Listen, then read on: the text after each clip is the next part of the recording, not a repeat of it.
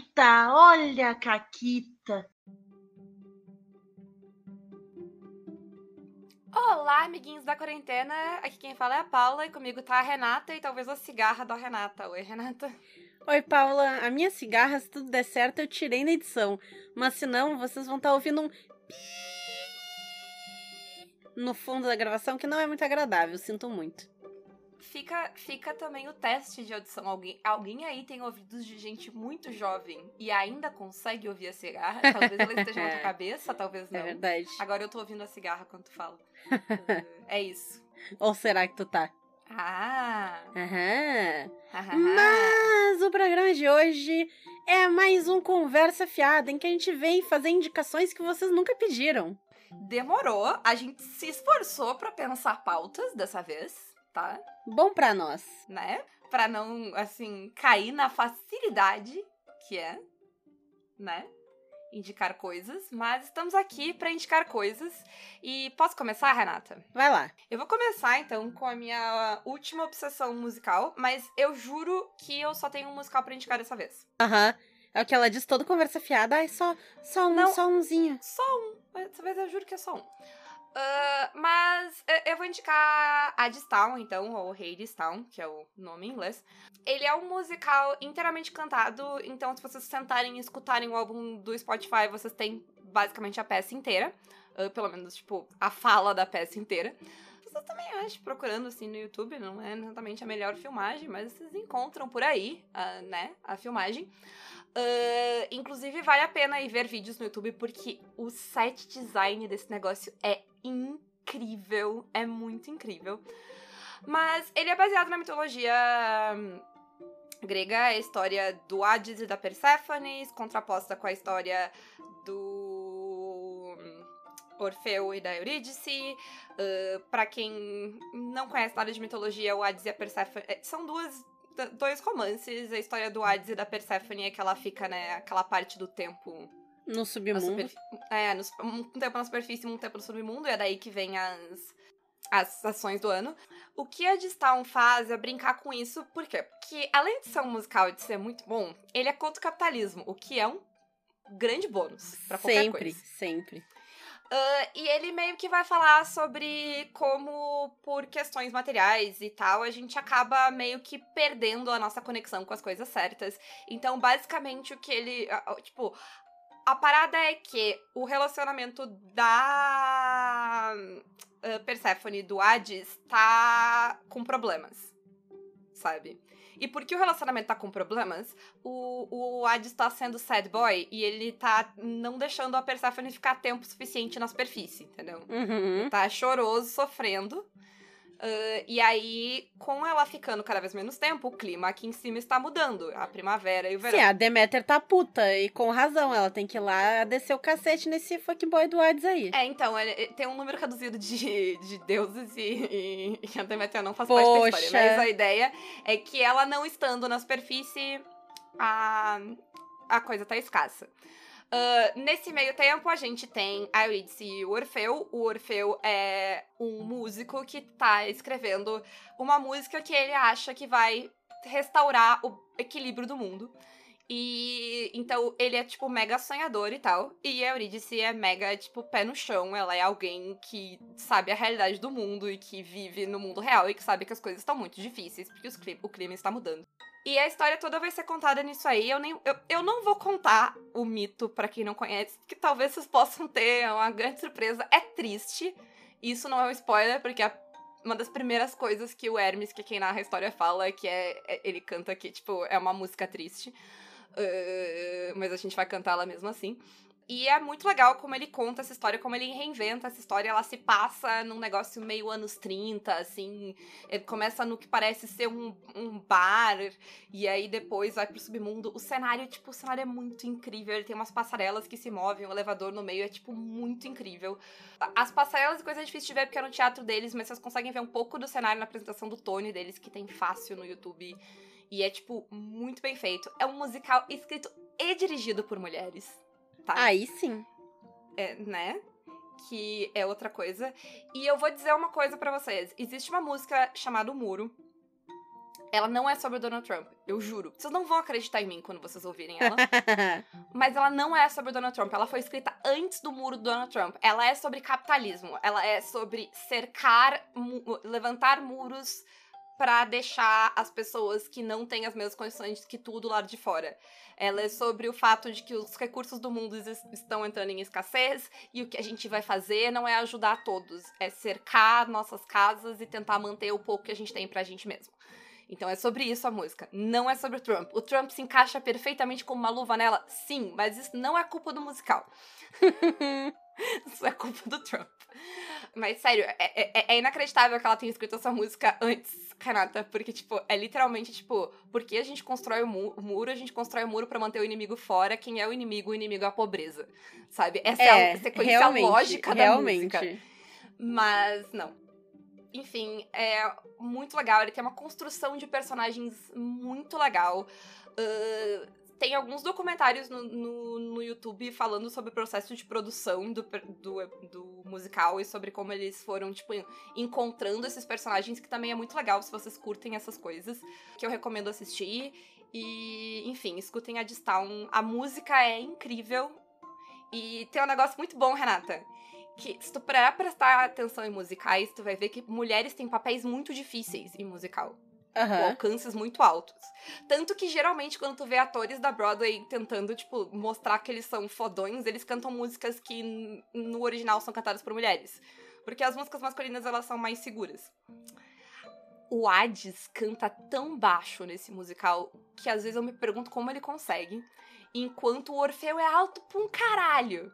Uhum. E aí eu vi alguém perguntando e a, a, a, a, autora, ela tava tipo... Ah, não sei, eu escrevi as mulheres para encaixar no meu tom vocal, os homens eu não me importei. E eu achei digno demais. Então, é isso, escutem a Distown, é ótimo. Perfeito.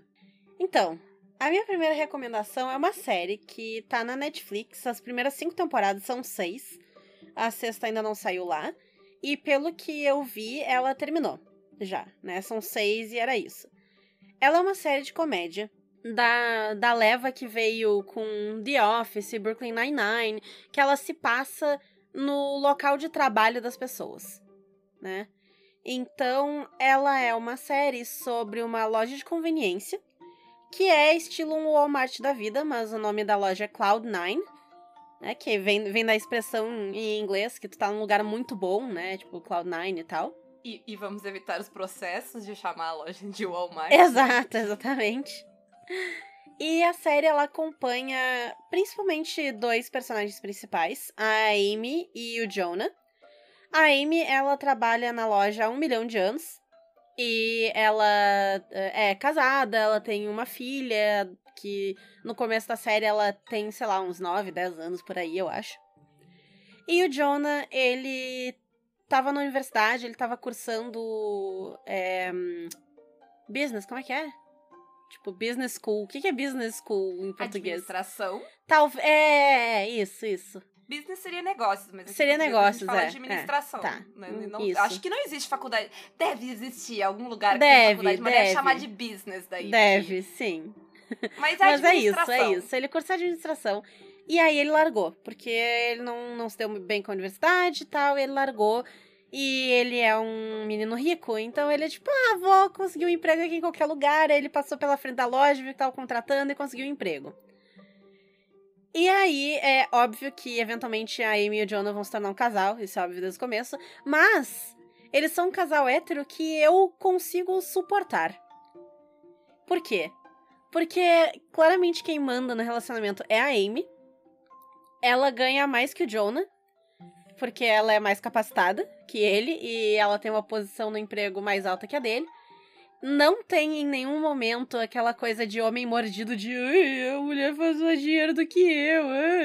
Que eles gostam de colocar em mídias por algum motivo, que não sei. Não sei o que, que homem. Homem chora tão fácil, né? Sim, homem chora muito fácil. Mas não tem, não tem isso aí, não. E ele tá sempre ali, tipo, ela consegue uma promoção e ele tá tipo, uhul, vai Amy, sabe? Tipo, daqui que eu cuido da criança enquanto tu vai negócio. E, tipo, não é o filho dele, entendeu? Mas ele tá super ali, ele faz parte, tá? Ele, ele é um cara decente. Acredite se quiser. Chocante. Chocante. Chocante. E é muito legal a série, porque eles trazem vários temas a ver, principalmente com direitos trabalhistas nos Estados Unidos, que e eles tra tratam de um jeito muito bom.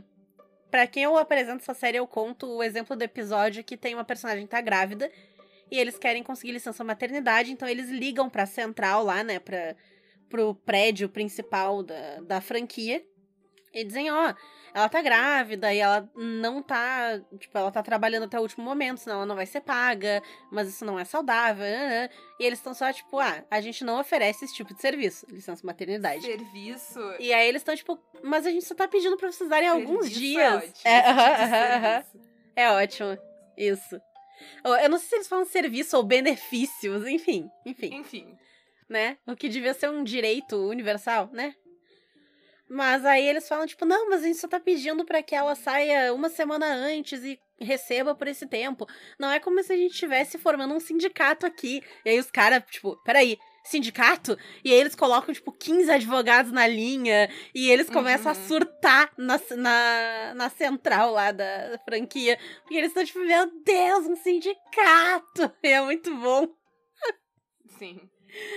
Mas é isso, assim, então é aquela coisa, série de comédia curtinha, são 20 minutos, 20 e poucos minutos cada episódio. E dá pra ver rapidinho e é bem divertida. Superstore. Falando em série muito, muito divertida. Eu acho que ela é mais água com açúcar, porque ela não tem nenhuma crítica social Aham. nem nada. Ela é só uma sériezinha bem levinha.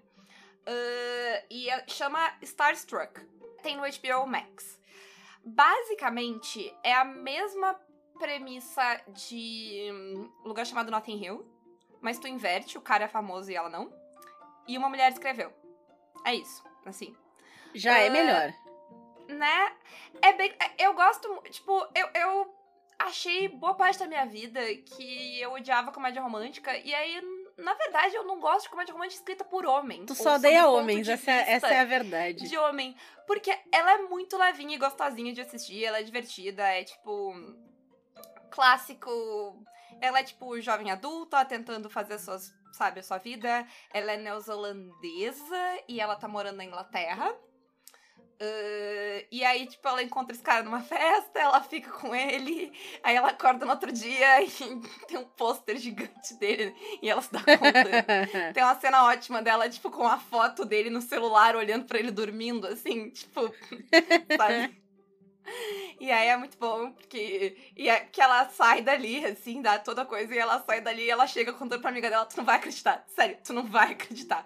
E aí, tipo, tem vários momentos, assim, muito bons. E, enfim, não é. ah, tipo, é escrito por uma mulher, então vai ver- ter coisas que são legais de ver, assim. São, é um ponto. Tem, tem uma coisa quando as coisas não são escritas por homens, que eu não sei se tu sente, Renata, que é tipo, momentos de identificação instantânea, assim. Tipo, é assim. Porque, sei lá, tem duas mulheres conversando e, tipo, é assim que as pessoas, tipo, conversam, sabe?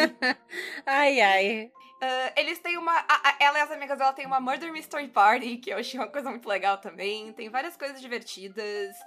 E não tem um elenco de pessoas, tipo, padrão Hollywood, sabe? Brancas, magras, altas, loiras, plástica na cara. Pera, o, o. Chris Pratt não tá no filme? Aparentemente O ele tá Chris- fazendo todos os papéis Não, agora. não, o, Chris, o Chris Pratt, ele faz qualquer voz. É, é, tá, as pessoas estavam ontem no TikTok preocupadas de abrir a boca e sair a voz do Chris Pratt, porque agora ele dubla todo mundo. Então toma cuidado, se começar a sair uma, uma voz estranha de Tita, vai ser de Chris Pratt te dublando a vida. Ah, mas não, não tem ninguém, não tem o Chris Pratt, ou ninguém que pareça o Chris Pratt. Ah, e, Não tem nenhum homem branco? Ah, tem Ah, então tem gente que, que parece tem. o Chris Pratt. É que, é que até tem homens brancos, mas eles são papéis menores, então. Não sei. entendi, entendi. Eu não lembro da cara deles, pra ser sincera. É só imaginar o Chris Pratt no lugar que tá tudo certo. É, pode ser. Ah, mas enfim, é bem legal. Tem, tipo, perrengues normais de pessoas de 20 e poucos anos tentando ganhar vida, sabe? Pessoas de classe média normal. Enfim. É ótimo, é divertido, é bem levinho, episódios curtinhos, temporada curtinha também, vê numa sentada, não vai te estressar, tá tudo bem, tudo certo, sabe? Uhum. Recomendo. Eu vou fazer a recomendação do negócio que tá longe de ser novo, E quem me conhece sabe que eu já assisto há bastante tempo, mas eu não recomendei aqui. E eu vou recomendar uma das versões. Então, eu acho que quem não vive embaixo de uma pedra, ao menos já ouviu falar de RuPaul's Drag Race, né? Realmente. Não sei, Paula, tu já ouviu falar de RuPaul's Drag Race? Já, eu já ouvi falar. Nossa, que peculiar da tua parte. Né? Eu acho que quase todo mundo ouviu falar, né? Isso. Caso tu mora embaixo de uma pedra, é um reality show onde várias drag queens competem pelo título da próxima drag queen americana superstar, blá blá blá, fodona, tá?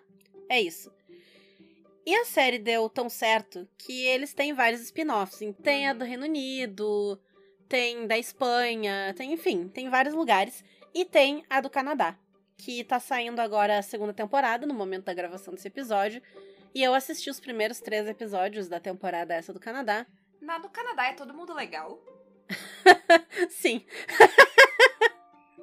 é, em parte, majoritariamente por isso que eu tô é, sugerindo a série. O que que acontece? A série original e a própria RuPaul já sofreu muitas críticas justas e válidas por ser uma série que é racista, que trata as drag queens negras de um jeito muito pior do que trata as brancas, dá destaque para as brancas mais, faz as drag queens negras como vilãs da, da temporada, não sei o que, sabe? É, tipo, sim. No negócio... geral, já tem. Esse tipo de reality show ele tem um, uma estrutura meio tóxica, né? Tem, Pelo tem. jeito exato. que a televisão americana faz ele. E aí vai entrar todos os bias que a gente tem, né? E a sociedade americana é um pouco racista, sim, muito. Sim. Exatamente. Uh, então acaba gerando coisas. Mas então no Canadá não, no Canadá todo mundo é legal, fofinho, é isso. isso. E assim, a série ela tem melhorado como franquia, né? Eles têm reconhecido vários desses. Tarde demais, tarde demais. Mas, ao menos, estão reconhecendo, né? Aquela coisa de. Tá, ao menos eles notaram. Então, se, ah, eles usavam uma expressão bem transfóbica no começo da série, que eles deixaram de usar. Faz, já tem várias temporadas, porque receberam críticas e tal. E, e assim, né, o negócio vai dando aquela melhorada. Em Canada's Drag Race, quem comanda a temporada não é RuPaul. Uhum. É a Brooklyn Heights, que foi finalista de uma outra temporada de RuPaul's Drag Race. Ficou super popular e tal, e ganhou o próprio programa, se fez ali, e tá encabeçando uhum. Canada's Drag Race. Em que RuPaul só aparece por vídeo, às vezes, sabe? Uhum. Então, tipo, é, é bem... E é bem massa, porque sai um pouco de desse negócio de tipo, ah, não, porque a franquia é RuPaul e aí eu não gosto de RuPaul porque falou muita merda e falou. Então, tipo, é um lixo, não sei o quê. E acaba, sabe, separando um pouco. Uhum. E tá bem gostoso de assistir Canada's Drag Race. Eu tô gostando mais da temporada de Canada's Drag Race do que a de Drag Race UK, que tá saindo junto, que é RuPaul que apresenta. Sim. E eu acho que, eu não sei, mas eu tô chutando que deve entrar um pouco da cultura da própria Uh, televisão, assim, porque o que eu já vi de reality, tanto americano quanto inglês, eles têm essa coisa de, tipo. Sim, de, de esculachar a pessoa, né? É, sim, e, e, existe, tipo. Nos bastidores existe uma questão tóxica, assim, de, de tentar fazer com. de manipular as pessoas pra Sim, que, a tipo, produção ficar, tipo, ah, fulano falou tal coisa de ti. É, é, porque o pessoal geralmente acha, tipo, ah, essas coisas são roteirizadas, mas antes fosse roteirizado na maioria das vezes não é roteirizada, ela é manipulada mesmo. As pessoas são induzidas a ter certos comportamentos, sabe? Pela e são produção. feitos cortes de câmera também para piorar a situação, né? É, exato. Então, tipo, se sabe, porque se fosse roteirizado, a pessoa estaria, tipo, in, sabe? Ela estaria ciente do que tá ela acontecendo ali, né? Ela estaria ciente, exatamente. É, ela... ela teria recebido para isso, mas muitas vezes não. A pessoa, ela só tá sendo, sabe um, um fantochezinho ali na, na mão de quem tá editando ou produzindo e tal. Sim. E eu imagino que até, talvez a TV canadense não tenha tanto essa cultura, né? Essa expectativa de que vá ser assim a, uhum. a coisa. É, eu não conheço muito da TV a esse ponto, não conheço nada, na verdade. Mas eu sei que a temporada tá bem legal. A primeira temporada tinha sido massa e essa segunda tá sendo melhor do que a primeira, porque na primeira eu achei a Brooklyn mais durinha na apresentação do programa. Sabe, tipo, meio talvez ainda não acostumada a fazer, mas agora tá bem legal. Eu tô muito fora de personagem hoje, Renata. Hum. Porque eu indiquei um único musical, aí eu indiquei uma série que eu juro é feliz. Não tem, não tem absolutamente nada. E agora eu vou indicar um livro infantil. Olha só. Alguém trocou a Paula. É, a Amanda. Chama, sei lá, chama o Mulder Scully. Fui abduzida. Mas. A outra. O, o livro que eu vou recomendar, ele chama Felizmente o Leite. Ótima tradução. Parabéns para todos os envolvidos. É Fortunately the Milk, em inglês. Uh, em português, a rima faz ele ser ainda melhor. Uh, e ele é, é, tipo assim, eu não li ele para nenhuma criança. Eu tenho ele e eu li ele para mim, tá? Mas se tu tem uma criança, tu pode comprar ela pra ela também, sabe? Tem uma criança próxima de ti, tipo filho, sobrinho. Se tem uma criança próxima de ti, se teu vizinho, aqui as crianças que gritam, vocês escutam às vezes aqui, ó, eu vou comprar e vou jogar vários exemplares pela janela. Ó, criança! Pega o livro! É, ó, o livro da graça! Tu ganha o livro, tu ganha o livro! Todo mundo vai ganhar um livro! É isso. É, eu tenho esse livro, eu li ele numa sentada. Enquanto meu irmão fazia a colonoscopia dele, eu esperava na sala de uh, de emergência, pré-pandemia, isso ainda. Mas eu na sala de espera, semana. tu esperava, né? Não na de emergência, eu espero. Isso, na sala de espera, isso. Enfim, não sei o que eu tô falando mais. Mas ele é muito legal, tipo, mesmo como adulto. E ele é muito legal pra galera do RPG. Por quê? E é muito bom porque o que diz na parte de trás do livro é que definitivamente não tem nenhuma das coisas seguintes: goblins, aliens verdes, polícia intergaláctica, piratas, deuses vulcânicos furiosos, pedindo sacrifício humano. E com certeza não tem viagem no tempo, um balão inflável pilotado por um, uh, pelo brilhante professor Stag. Eu queria contar especialmente para Ray, que não vai estar ouvindo isso aqui, mas foda-se, que o professor Stag é um dinossauro arqueólogo. O professor, não sei, ele é, ele é um acadêmico dinossauro, um dinossauro acadêmico. É isso. Uh, e é muito bom porque a, a, a, ideia é que o acaba o leite e o pai sai para comprar leite. E aí ele volta e ele demora, porque ele fica conversando com o amigo dele. E aí as crianças ficam tipo, cadê o leite? A gente quer comer sucrilhos, demorou com leite. E ele começa a explicar por que, que ele atrasou com leite. E ele começa a inventar uma história que vai ficando cada uhum. vez maior. E ele começa a inventar uma história igual a gente narrando RPG, que é tipo, tu vai olhando o que tu enxerga e colocando na história. É tipo isso. E essa história vai ficando cada vez mais berambolante e ela encaixa bonitinha no final. É muito divertido. Recomendo. Inclusive, quem tá atrás de alguma coisa para começar a ler inglês, tu tem um nível, um nível tipo intermediário para cima, tu pode de boa pegar, porque é um livro para criança em inglês. Então ele não tem estruturas muito elaboradas elaboradas, é. Ele tem um vocabulário um pouco mais elaborado em termos de criaturas mitológicas e tal, mas geralmente quem joga RPG tem esse vocabulário. Então é mais de boa, eu acho. Uh, e sei lá, tu vai aprender algumas palavras novas. Ele tem ilustrações, então tu pode olhar as ilustrações para te ajudar. E é bem divertido, sério. Felizmente leite. Recomendo. Eu juro que o título faz sentido. A minha próxima recomendação é uma franquia de jogos que eu só joguei dois da franquia, na verdade. Então, se o resto da franquia for um lixo, não me culpem. Mas joguem Fallout. O que é Fallout? A primeira coisa que eu gosto em Fallout é a estética. Porque a estética de Fallout é: e se, quando começaram a desenvolver armas nucleares e energia nuclear num geral, isso tivesse sido usado de forma doméstica. Então, ao invés de fazer só bombas, tu faz bombas também, mas tu também faz robô movido à energia nuclear. E aí, sabe, tipo, tu impulsiona a tecnologia de um jeito. Que ideia. As pessoas não conseguem jogar pilha no lixo certo. Imagina. entendeu? Dá para elas um negócio movido a urânio. Mas continue, Isso. continue. Não, mas então, né? O desenvolvimento da energia nuclear levou a humanidade a um, um caminho alternativo no quesito tecnologia. Então, Fallout, quando eles estão no ano de tipo 2040, mais ou menos, é como se eles estivessem nos anos 40 ou anos 50. Só que eles têm robô assistente que limpa a casa, tipo um robôzinho que flutua e tem várias mãozinhas, o Mr. Handy, e ele limpa a casa e faz tarefas domésticas. Tu vai é, ter. É, quero, foda-se urânio, eu quero. viu só? Viu só? Ah!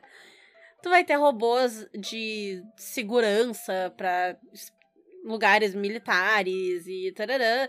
Tu vai ter um robozinho que ele é basicamente uma bolinha com antenas que voa por aí e ele é um rádio ambulante, ele fica tocando música e tudo mais. E assim vai. Só que aconteceu o apocalipse nuclear. Né? Teve bomba nuclear e tal. E as pessoas fugiram a tudo. A humanidade ela não pode ter nada de legal. Não, nada de legal. Tudo. E as pessoas fugiram tudo para dentro de bunkers que foram produzidos pela Vault Tech, que é essa empresa produtora de bunkers, né? Aí, 200 anos depois do apocalipse, os bunkers se abrem porque já tá mais habitável na superfície, ainda tem lugares irradiados, mas tem lugares que tu pode ir e viver normalmente sem morrer de radiação. Então as pessoas saíram dos bunkers e estão reconstruindo a civilização lá em cima não parece tão interessante assim necessariamente, apesar de eu já achar que assim já estava interessante. Mas quando tu joga, quem tu é? Depende do jogo, né? Os que eu joguei, que foram Fallout New Vegas e Fallout 4, no New Vegas tu é um entregador. Tu foi contratado para entregar uma ficha de poker em New Vegas, que é Las Vegas, só que, né, pós-apocalipse. Só que no meio do caminho te matam. Quer dizer, tentam, né? Te dão um tiro na cabeça, mas tu sobrevive te encontram e te curam, e aí tu vai atrás para descobrir quem foi o filho da puta que te deu um tiro na cabeça e roubou a merda da ficha de pôquer que tu tava levando pro cassino. E qual é a dessa ficha de pôquer que tá E que qual tá é dessa ficha aí? de pôquer? Tem, tem, tem, tem, tem, tem um qual é bem grande dessa ficha de pôquer. E no Fallout 4, tu foi pro bunker com. Depende, tu pode escolher se tu joga com o cara ou com a mulher. Todos eles tu escolhe, né? Quem é teu boneco. Mas tu é casado no jogo, então tu vai pro bunker com teu parceiro e o nenê que tu tem. E tu. Vocês são colocados em sono criogênico. Então vocês são congelados ali e tal. E aí alguém te descongela. Tu acorda assim e vê uma pessoa entrar ali, dar um tiro no teu marido e roubar o teu bebê e ir embora e te congelar de novo. E aí tu descongela de novo depois, né? Tu acorda e tu tá tipo, meu Deus, o que aconteceu? Meu marido tá morto, cadê meu filho? E aí tu sai desse bunker tentando descobrir que diabos aconteceu, cadê essa criança e por que que levaram meu filho, né? E aí tu anda pelo mundo e faz missões para vários NPCs e tudo mais. E a coisa que eu acho mais legal é que a Vault Tech, que é a, tecnolo a tecnologia, que é a empresa que fez os bunkers, eles são um bando de filha da puta. E cada bunker é diferente. E eles fizeram experimentos sociais e científicos em praticamente todos os bunkers. Então, esse era para testar se a criogenia ia funcionar. Se tu ia acordar ou não, não era problema deles.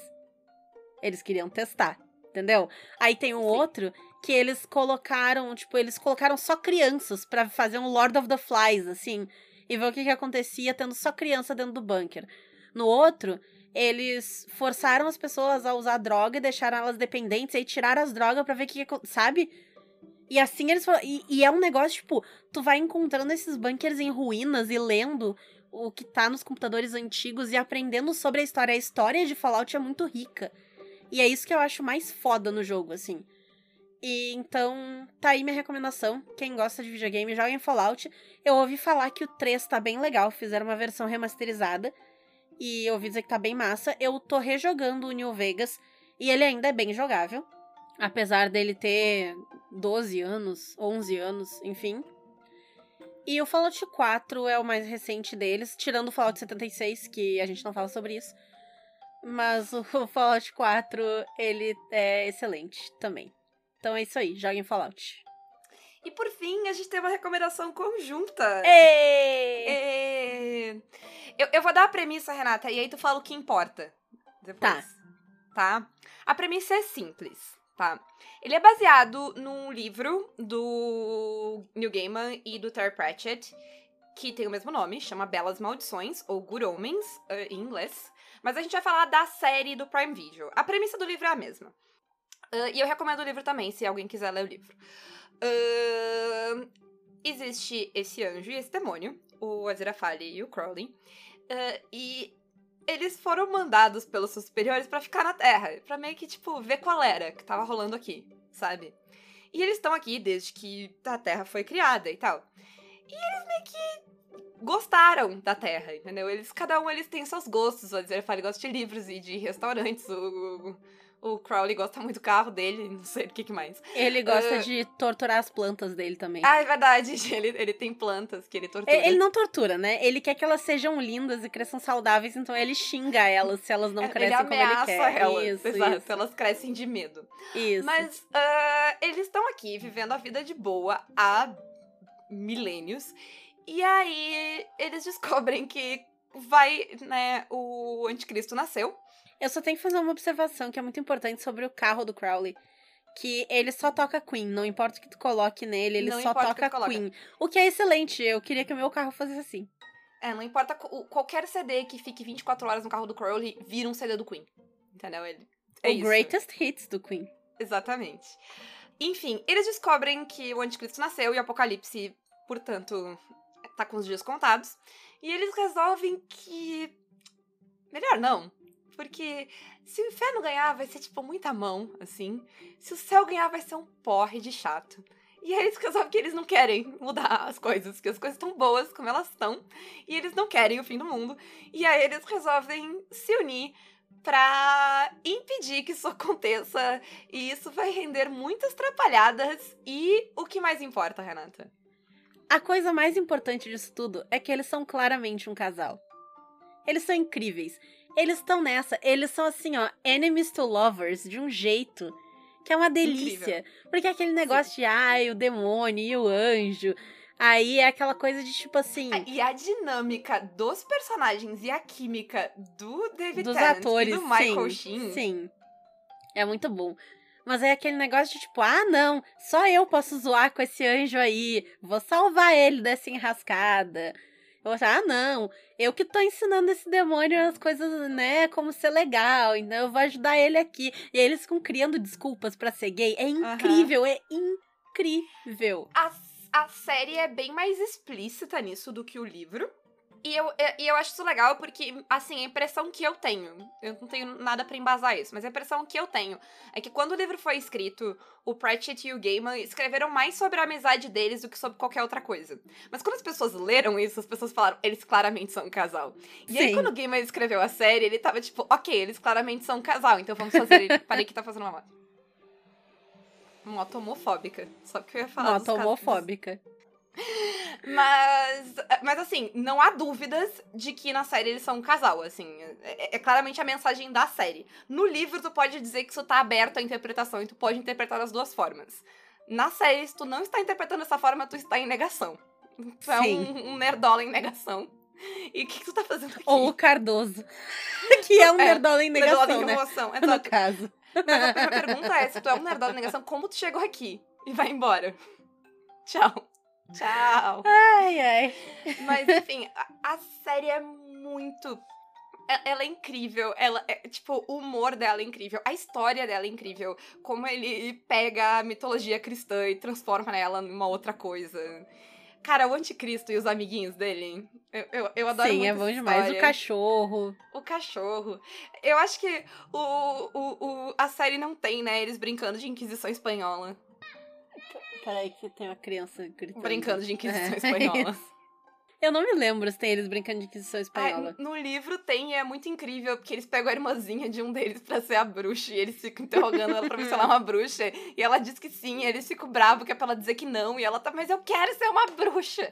É, sério, diálogos de criança incríveis. Inclusive, o livro tem uma dinâmica muito legal. Se tu já leu coisas do Gaiman e do Pratchett, tu consegue reconhecer quando cada um deles tá escrevendo. E ele, ele é uma coisa muito louca, que ele vai mudando o estilo. Ele é uma mistura dos dois, assim. Ele tem notas de rodapé fabulosas para explicar coisas que não precisavam ser explicadas, mas. tem os Cavaleiros do, do Apocalipse, são ótimos também. E se tu lê o livro, tem os outros Cavaleiros do Apocalipse, que é só quatro motoqueiros que vão junto por motivo nenhum. Por que não, né? Sabe que sim. É, enfim, é muito divertido, é incrível. É um, um romance muito fofinho. Assim, muito, muito fofinho. Aquele começo do terceiro episódio é uma das coisas mais fofas que eu já vi em toda a minha vida. é aquele que. Eu não lembro qual é o terceiro, mas é aquele que passa o tempo. Isso, que passa ah, o tempo. Tá, tá, tá. Que a tá, gente tá. vê eles ao longo dos anos. Sim. É muito, muito incrível. E o elenco é muito foda, porque além do, do Michael Sheen e do David Tennant como né, protagonistas, a gente tem a Frances McDormand fazendo Deus. Uh, ela só narra, mas enfim. Tem o. O John Hamm. Tem um monte de gente, sério, é, é muito incrível. O elenco, a série. O, o Gaiman escreveu e fez, foi showrunner dela porque foi uma promessa que ele fez pro, pro Pratchett antes do Pratchett, porque o Pratchett já faleceu. Uh, o, o Gaiman prometeu para ele que se né, um dia fosse para virar série, ele ia cuidar para que ficasse direitinho. Então ele uhum. foi o uhum. showrunner. É é um negócio, tipo, muito bonito, assim. Todas as mudanças são feitas de um jeito muito legal e elas não pioram em nada, assim. É diferente, se tu ler o livro, tu vai ver que é diferente. Eles têm alguma, sei lá, pelo menos uma década de distância também. Mas recomendo ambos. E a série tem no Prime. E, Renata, Sim. a gente teve uma gra... Tipo, foi uma das poucas boas notícias que eu tive em 2021. É verdade! A série foi confirmada para uma segunda temporada! O que vai além do livro, o né? O que vai além do livro é meio que, é meio que baseado em ideias que o Gaiman e o Pratchett tinham para como essa história poderia continuar, mas esse livro nunca existiu. Eles nunca continuaram. É, a primeira temporada ela vai cobrir o livro inteiro. Ela conta a história ela do livro e deu. Livro... Tanto Sim. que foi uma é um grande surpresa. Sim. Mas foi uma grande surpresa quando ela foi renovada para uma segunda temporada, porque, né, não tem um segundo livro. Sim. E, e, e assim, eu, eu juro que se essa série não fosse tão boa, não fosse produzida e escrita pelo Gaiman em homenagem e memória a um amigo dele, eu juro que eu estaria preocupada. Sim. Porque se tu viu a primeira temporada, é muito difícil. Ela é perfeita, ela é perfeita. Pensar como vai seguir essa história, sabe? Eu acho que vai ser só os dois sentados na livraria ou no pub do outro lado da rua discutindo e falando que nem duas velhas se bicando o dia inteiro. E é tudo que eu, eu quero. Veria, eu não preciso eu de veria, mais nada. Eu veria só isso. Eu não acho que vá ser só isso, mas seria o suficiente para mim. Seria. Totalmente, totalmente. Basicamente, é, tipo, se vocês viram. Uh, é Staged? Eu acho que é Staged, a série do, do Tenant e do, do, do Michael Sheen via Zoom que eles fizeram na quarentena. É basicamente isso. É os dois sabe? Se bicando e brigando um com o outro, e é só isso. E é perfeito, é fantástico. Enfim, recomendo demais que, se vocês não. A gente tá falando aqui porque saíram as primeiras imagens da segunda temporada, que eles começaram a filmar agora. Uhum. Então deve sair ano que vem, talvez. Eu não tenho certeza de quando é, mas acho que é ano que vem. É uma temporada curtinha, então fica aí a dica para quem não viu ainda, ver a primeira temporada para esperar a segunda. Dá para ler o livro antes da segunda também, se quiser. É muito legal, eu recomendo também. Então, é isso. E era isso. Quem gosta do Caquitas, quer nos apoiar, pode nos apoiar pelo Apoia-se, PicPay ou Padrim, ou então com as nossas lojas parceiras. Representarte Design Editora Chá com cupom CAQUITAS, Retropunk com cupom CAQUITAS10, Forge Online com cupom CAQUITAS5 e a Caverna do DM pelo link aqui na descrição do episódio, ou então na compra do mini loot usando o cupom CAQUITAS. E é isso. Depois conta se vocês ouviram, jogaram, leram, viram alguma das coisas, o que, que vocês acharam. E tchau. Até mais.